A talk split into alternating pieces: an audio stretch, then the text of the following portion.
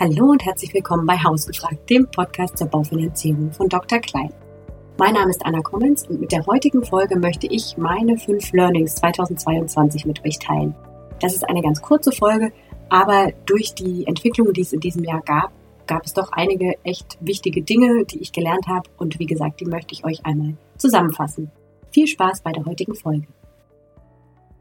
Die größte Veränderung ist wohl die Zinsentwicklung dass sich die Zinsen so enorm verändern können in so kurzer Zeit, das gab es historisch gesehen noch nie. Wir kommen von einem Zinsniveau in den letzten Jahren, das sich so um einen Prozent einpendelte. Und für zehnjährige Zinsbindungen. Und mittlerweile liegen wir bei deutlich über drei Prozent für den gleichen Zinsbindungszeitraum.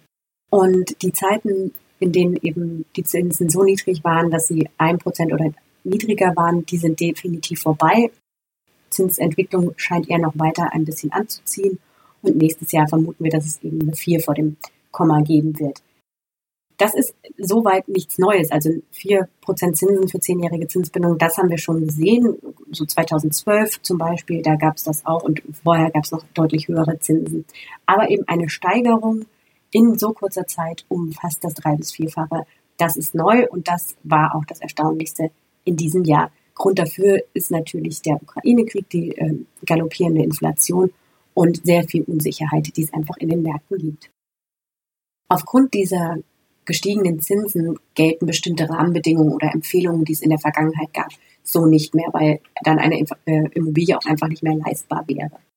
Man hat einmal eine anfängliche Tilgung von zwei bis drei Prozent empfohlen. Die Tilgung ist der Anteil an Darlehen, womit ihr wirklich das Darlehen abbezahlt, also nicht Zinsen zahlt, sondern wirklich die Restschuld abtragt. Und da empfahl man, wie gesagt, zwei bis drei Prozent. Mittlerweile akzeptieren Banken auch unter zwei Prozent, nämlich zum Beispiel ein Prozent Tilgung. Das ist was, was sich deutlich verändert hat mit dem Zinsanstieg. Ganz spannend bei dem Thema Tilgung ist auch das, was wir als Tilgungsparadox bezeichnen. Und zwar ist es so, dass wenn ihr eine Finanzierung mit höheren Zinsen bei sonst gleichen Parametern abschließt, schneller abgezahlt ist als bei niedrigeren Zinsen. Wie gesagt, das nennt sich Tilgungsparadox. Und das ist sozusagen das Gute an den höheren Zinsen, dass ihr schneller schuldenfrei seid. Und ihr könnt euch das Ganze mal ausrechnen auf unserer Website www.drklein.de. Dort gibt es einen Tilgungsrechner und da könnt ihr sehen, wie sich diese Tilgung und die höheren Zinsen auf die Abzahlung des Darlehens auswirken. Interessant ist auch, dass die Formel kürzere Zinsbindung gleich günstigere Zinsen so nicht mehr stimmt. Wenn man jetzt auf die Zinsbindungen schaut, schon zum Beispiel bei 5 und 15 Jahren, gibt es da teilweise kaum mehr einen Unterschied. Also wer sich die Zinsen länger sichern möchte, weil die Tendenz auch weiter steigend noch ist, dann macht es durchaus Sinn zu vergleichen. Schließe ich jetzt für 5 Jahre oder für 15 oder teilweise auch für 15 und 30 Jahre ab. Da macht es wirklich Sinn zu gucken mit der Beraterin und dem Berater, wie verändert sich der Zinssatz, gibt es da überhaupt eine große Veränderung und wenn ja, was ist mir diese Sicherheit wert? Aber man kann nicht mehr pauschal sagen, fünf Jahre ist günstiger als zehn Jahre. Was sich in diesem Jahr auch verändert hat, ist die Immobilienpreissituation. Denn das erste Mal seit langem sehen wir, dass die Immobilienpreise nachgeben. Wir sprechen deshalb davon, dass sich der Immobilienmarkt weg von einem Verkäufer hin zu einem Käufermarkt entwickelt. Also jahrelang war die Nachfrage einfach sehr viel höher als das Angebot und jetzt durch die gestiegenen Zinsen ist es einfach leider so, dass sich viele das derzeit nicht leisten können, eine eigene Immobilie anzuschaffen. Und deswegen sinkt derzeit auch die Nachfrage. Das liegt auch daran, dass die Menschen einfach vorsichtiger sind, weil man weiß noch nicht, wie die Energieabschläge zu Buche schlagen und so weiter. Und deswegen gibt es so eine Hab-Acht-Stellung. Die Verkäufer, die geben die Immobilien noch nicht ganz so auf den Markt, wie das vielleicht sein könnte. Und die gehen auch noch nicht so ganz von den Preisen runter. Aber ten tendenziell gibt es eben niedrigere Preise, die wir sehen. Das gilt allerdings nicht für alle Regionen. Denn das ist auch ein Learning. Der Immobilienpreis, der differenziert sich immer weiter aus. Wir haben in den letzten Jahren eben immer überall flächendeckend eigentlich nur Steigerungen in den Preisen gesehen. Und was wir jetzt sehen, ist eben eine Ausdifferenzierung. So ist es in den Metropolen so, dass die Preise relativ stabil bleiben.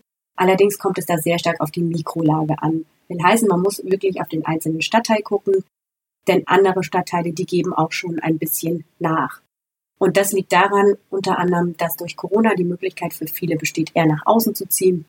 Und deswegen wird die Mikrolage immer wichtiger. Ist da eine gute Verkehrsanbindung? Gibt es da gute Schulen etc.? Also Metropolen tendenziell geben die ein Stückchen im Preis nach. Wenn man dann so ein Stückchen weit rausgeht, dann sind wir im Speckgürtel und der erweist sich als erstaunlich stabil. Denn der ist für viele ja auch das Beste aus zwei Welten. Man hat ein bisschen Grün vor der Tür, aber trotzdem kurze Wege. Und hier gehen Experten davon aus, dass die Preise eher stabil bleiben. Und geht man dann eben aber noch mal ein Stückchen weiter raus, längere Wege, strukturschwache Regionen, hier werden wir auf jeden Fall Preisnachlässe in den Immobilien sehen und die können auch zweistellig ausfallen. Und es macht auf jeden Fall Sinn, heute zu sagen, wenn ich mich für eine Immobilie interessiere, in die Verhandlungen mit dem Verkäufer zu gehen, was vorher lange Zeit gar nicht möglich war, weil teilweise gar keine zweiten Besichtigungen im Gespräch möglich waren. Und deswegen auf jeden Fall jetzt, wenn ihr euch für eine Immobilie interessiert, dann verhandelt nach dem Preis. Ich hoffe, mit dieser Folge konnten wir euch nochmal so einen ganz kurzen, komprimierten Einblick über das Jahr 2022 geben, über die ganz, ganz wichtigsten und extremsten Entwicklungen sozusagen. Und wir freuen uns schon auf das nächste Jahr mit euch. Schreibt uns eure Fragen weiterhin sehr gerne an hausgefragt.derklein.de oder bewertet unseren Podcast auf den üblichen Podcast-Plattformen. Ganz herzlichen Dank und bis bald.